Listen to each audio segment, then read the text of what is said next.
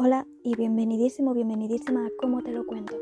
Yo soy Nayade y estás a punto de escuchar Anónimo, una historia de misterio e intriga en la que Lara, una joven acostumbrada a la soledad, descubre que a lo mejor no está tan sola como cree. Pero antes de empezar, te recuerdo que puedes seguirme en mis cuentas de Instagram y Twitter para enterarte de todo el contenido adicional sobre mi canal y en Anchor e para escucharme en formato podcast. Pero si prefieres YouTube, te invito a que te suscribas a mi canal Búscame como La Voz de Nayade y no te pierdas nada. Y ahora sí, sin nada más que añadir, empieza Anónimo. Primer capítulo. El regalo.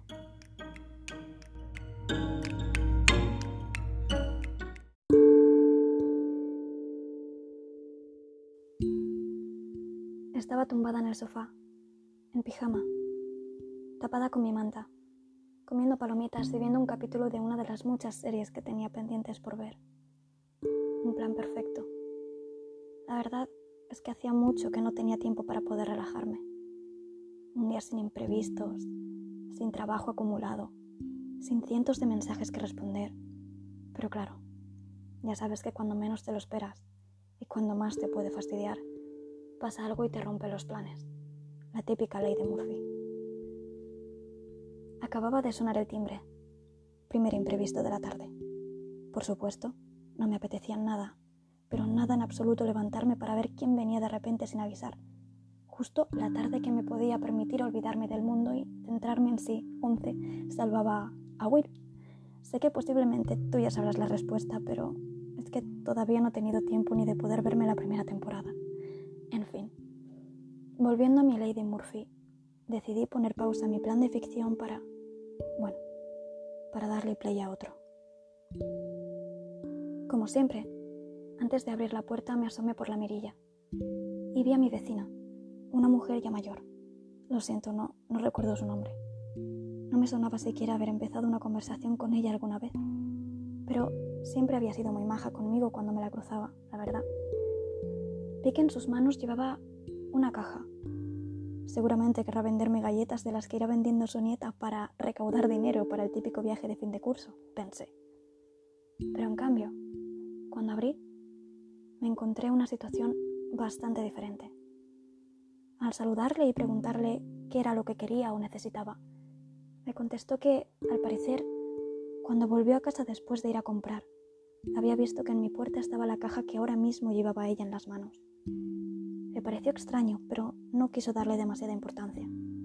Y al rato, se asomó por la mirilla por ver si la caja ya no estaba pero al seguir en mi puerta decidí llamarme y avisarme por si no sabía de su existencia. Y así era. Lo cierto es que esa caja no la había visto en mi vida y tampoco había pedido nada. Pero al estar en mi puerta me pudo la curiosidad, por lo que le puse de excusa que sería de algún pedido que había hecho. Le di las gracias y la cogí. No era muy grande, estaba completamente precintada y no ponía absolutamente nada, ni quién la mandaba, ni desde dónde se enviaba, solo ponía para quién era, para Lara. Por lo tanto, fuera quien fuera quien me había enviado la caja, me conocía, o al menos sabe cómo me llamo. Aunque hoy por hoy eso de saber cómo se llama la gente no es un misterio. Las redes sociales se encargan de que dejemos de ser anónimos. Lo que me extrañaba y a la vez me preocupaba y mucho era que sabía dónde vivo. Eso es lo que de verdad me dio miedo sobre todo porque mi dirección apenas la conoce nadie. Soy, bueno, soy bastante solitaria en general. No me queda prácticamente familia y me dedico exclusivamente a trabajar. Y trabajo desde casa, así que lo que se dice socializar, no socializo demasiado.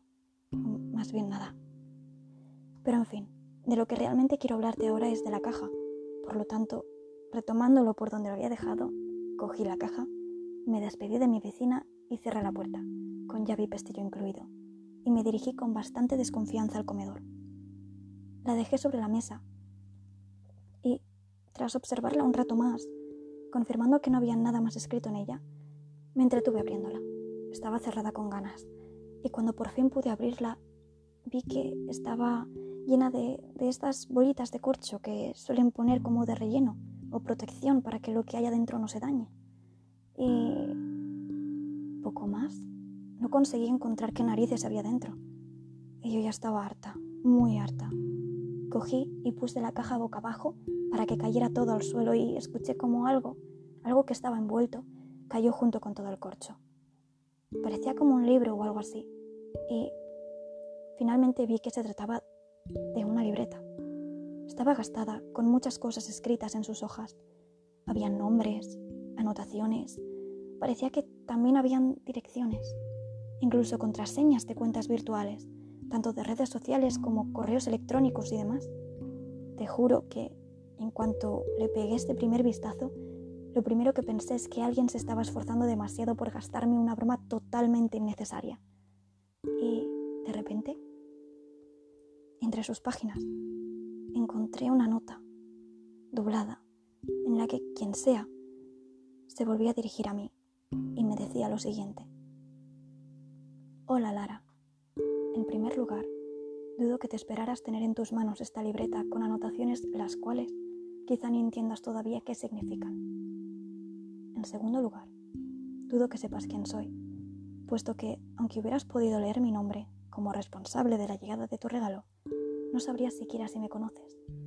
En tercer lugar, dudo que, con la curiosidad que estás sintiendo ahora mismo, dejes abandonada esta libreta, o incluso que la tires, pues la leerás hasta el final si quieres saber qué significa lo que hay en ella y quién soy. En cuarto lugar, dudo si haberte mandado esto puede tener el resultado que espero, Quizá sí o quizá no. En quinto lugar, otra duda más, pues dudo que no te estés sintiendo desconcertada en este momento. Incluso puede que te sientas asustada. Pero no tengas miedo, en absoluto, pues lo último que pretendo es hacerte sentir así. Y para acabar, después de tantas dudas, lo que quiero compartir ahora contigo es un deseo, pues deseo que, por favor, leas cada página, cada anotación, cada nombre, dirección, todo, ya que si existiera alguna parte que ignoraras, puede caber la posibilidad de que todo esto sea en vano. Te invito a que empieces a leerla cuando lo desees antes de que lo hagas. Gracias. Y, por cierto, en algunas de sus páginas encontrarás huecos en blanco y preguntas por responder. Me gustaría que las respondieras y fueras completando lo que falte por escribir en ella. Te prometo que todo cobrará sentido Pronto volveré a ponerme en contacto contigo. ¿Firmado? Alguien anónimo que dejara de serlo. En fin, no te hago ningún spoiler si te digo que efectivamente este anónimo dejó de serlo. Pero no te voy a avanzar nada más por el momento. Es mejor que sigamos el orden natural en el que fueron sucediendo las cosas. Si te soy sincera, toda esta situación empezaba a superarme. No entendía nada. Estaba asustada y muy confundida. Cogí la libreta y con rabia la tiré dentro de la caja. Después me volví al sofá. Cogí el bol de palomitas, me tapé con la manta y seguí viendo el capítulo. Quise intentar olvidar lo que había pasado. Quería disfrutar de la que iba a ser mi tarde de desconexión, olvidarme de lo que había pasado y ya mañana por la mañana tirar la caja y la libreta a la basura y seguir con mi vida insulsa y aburrida de siempre. Pero no conseguía quitarme de la cabeza la nota. Estaba realmente asustada, muy asustada. Sé que en ella ponía que no lo estuviera, pero no, no pude controlarlo. Incluso pensé también en ir a comisaría y contar lo que me había pasado. Claro, ¿y si alguien me estaba espiando o acosando? Era lo más probable, como si no sabía quién soy y dónde vivo. La cuestión es que la serie la vio quien yo te diga. La escuchaba de fondo, pero mis pensamientos estaban en primer plano. No quería darle demasiada importancia a mi regalito, pero las cosas como son cuando nos pasa algo inesperado y que incluso llega a darnos miedo, no es fácil sacárnoslo de la cabeza. Y bueno, acabé por volver a coger esa libreta a la que tanto asco la había cogido y empecé a leer algunas de las cosas que habían escritas. No iba a leerla en profundidad, todavía. Simplemente iba a ojear un poco más las cosas que parecía que había en ella. En algunas de sus páginas había descripciones completas de personas que no conocía, al menos en ese momento sus nombres, descripciones físicas y de personalidad, sus cuentas de correo electrónico y redes sociales de quienes tenían, información de todo tipo, muy detallada y concisa. Incluso algunos nombres de quienes parecían formar parte de sus círculos sociales, sus personas más allegadas.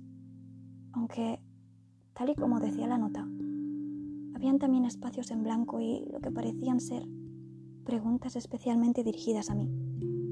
La cuestión es que, a pesar de no recordar a ninguno de los que estaban descritos, no sé por qué, pero me sonaban de algo. Era muy extraño, de verdad, era... no sé cómo describirlo. Similar a la sensación de cuando creemos recordar algo pero no llegamos a encontrarlo en nuestra memoria. Como cuando solemos decir que algo lo tenemos en la punta de la lengua, pero por más que lo pensamos no llegamos a la respuesta que buscamos. Y da mucha rabia. Imagino que eso lo entenderás. Pues mi sensación era algo así, pero más intensa. Y más si sumamos la confusión, el dolor de cabeza, el miedo y el resto de sensaciones desagradables que me estaba causando esa maldita libreta. Al darme cuenta de que estaba siendo demasiado para mí, decidí cerrarla y dejarla en la mesa. Volvería a leerla, pero otro día. Me levanté del sofá y fui a la cocina a por algo dulce. Lo sé. Hace un rato estaba zampando mi bol de palomitas y ahora iba directa a por algo de chocolate o incluso golosinas, si hubiera tenido. Pero, ¿qué quieres que te diga? Lo necesitaba. Estaba pasando por mucho estrés de repente. Es excusa suficiente. Además, Tenía una voz interior que me decía que lo necesitaba y tampoco me resistí demasiado en hacerle caso. Total que, un momento después, volví a estar en el sofá comiéndome una caja entera de galletas con chocolate que ni siquiera recordaba tener. Pero bueno, no es nada nuevo, solo tener bastante mala memoria por lo general fui comiendo, una tras otra, hasta terminarlas. Qué ricas, qué bien me sentaron pero el problema seguía estando. No lo había olvidado. De repente mi vecina me había llamado al timbre para decirme que alguien me había dejado una caja misteriosa justo en mi puerta. Y dentro de ella había una libreta usada más misteriosa aún, dentro de la cual había una nota desconcertante. Fue como, como abrir una matriosca que en vez de contener muñecas contiene dudas y pues eso, misterio más no poder. Eran ya más o menos las ocho de la noche. Por las ventanas entraba la luz de las farolas y de los faros de los coches, que no eran pocos. Es lo que tiene vivir en una avenida con bastante tráfico. Y más esas horas. La gente volvía a sus casas después de haber terminado su jornada laboral, y no. No le envidiaba en absoluto. Para mí trabajar desde casa era todo un alivio. No me gustaba demasiado salir. Creo que solo salía de casa para lo justo y necesario como ir a comprar y poco más. En casa me sentía tranquila. Digamos que es mi zona de confort. Es verdad que no socializaba. No hablaba con demasiada gente. Lo único, si tenía que hablar con algún cliente o con alguna persona relacionada con el trabajo. Pero la verdad es que no, no sentía que lo necesitara. Que si a veces me he sentido sola, es probable. Pero en esos momentos recordaba que mientras estuviera sola, nadie más podría volver a hacerme daño. Me sentí algo mejor gracias a todo el azúcar que me había metido en el cuerpo, pero entonces se me ocurrió que una ducha de agua caliente todavía me podía hacer sentir mejor. Fui al baño, me encendí una vela de estas aromáticas. Siempre suelo encenderme alguna después de un día estresante y agotador, y este, de forma totalmente inesperada, lo estaba haciendo. Abrí el grifo para que fuera saliendo el agua caliente y recuerdo que al buscar mi toalla no estaba donde solía ponerla. ¿Dónde estaría? Ya, ya te dije antes que solía culpar a mi mala memoria de mis despistes. Es lo que tiene tener siempre mil cosas en la cabeza. Al final la encontré tirada en el suelo de mi habitación. En absoluto pensé que la iba a encontrar ahí, pero allí fue donde la encontré. Seguramente esta mañana cuando me duché la llevé sin querer al cuarto cuando fue a vestirme, pensé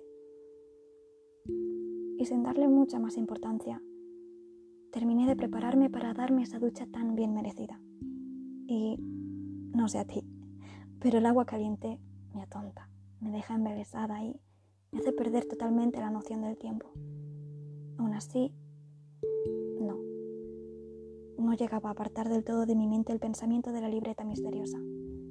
Cierto es que estaba relajada, pero la sospecha de que alguien me espiaba que sabía demasiadas cosas sobre mí. El sueño no me lo iba a quitar, desde luego, porque por defecto o virtud soy capaz de dormirme en cualquier sitio y en cualquier situación, pero no me iba a dejar concentrarme en ninguna otra cosa. Y bueno, creo que es totalmente comprensible.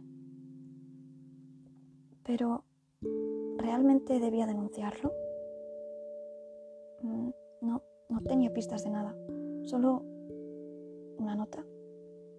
Pero no había ninguna pista que dijera quién era quien la escribía, aunque dijo que si leía todo lo que había en la libreta y conseguía ir entendiendo lo que había en ella, al final descubriría quién era. Sé que lo más aconsejable no era seguirle el juego, podría ser peligroso, pero ¿de verdad comisaría me iban a prestar la atención suficiente como para resolver el caso? Podrían ser capaces de tomarme por loca o por una niñata con mucho tiempo libre con ganas de gastar una broma. Requisarían la libreta o incluso la tirarían y lo dejarían pasar. A lo mejor durante un par de días irían haciéndome preguntas sobre mi día a día, sobre las personas con las que me relaciono, sobre si hay alguien que sospeche que querría hacerme daño.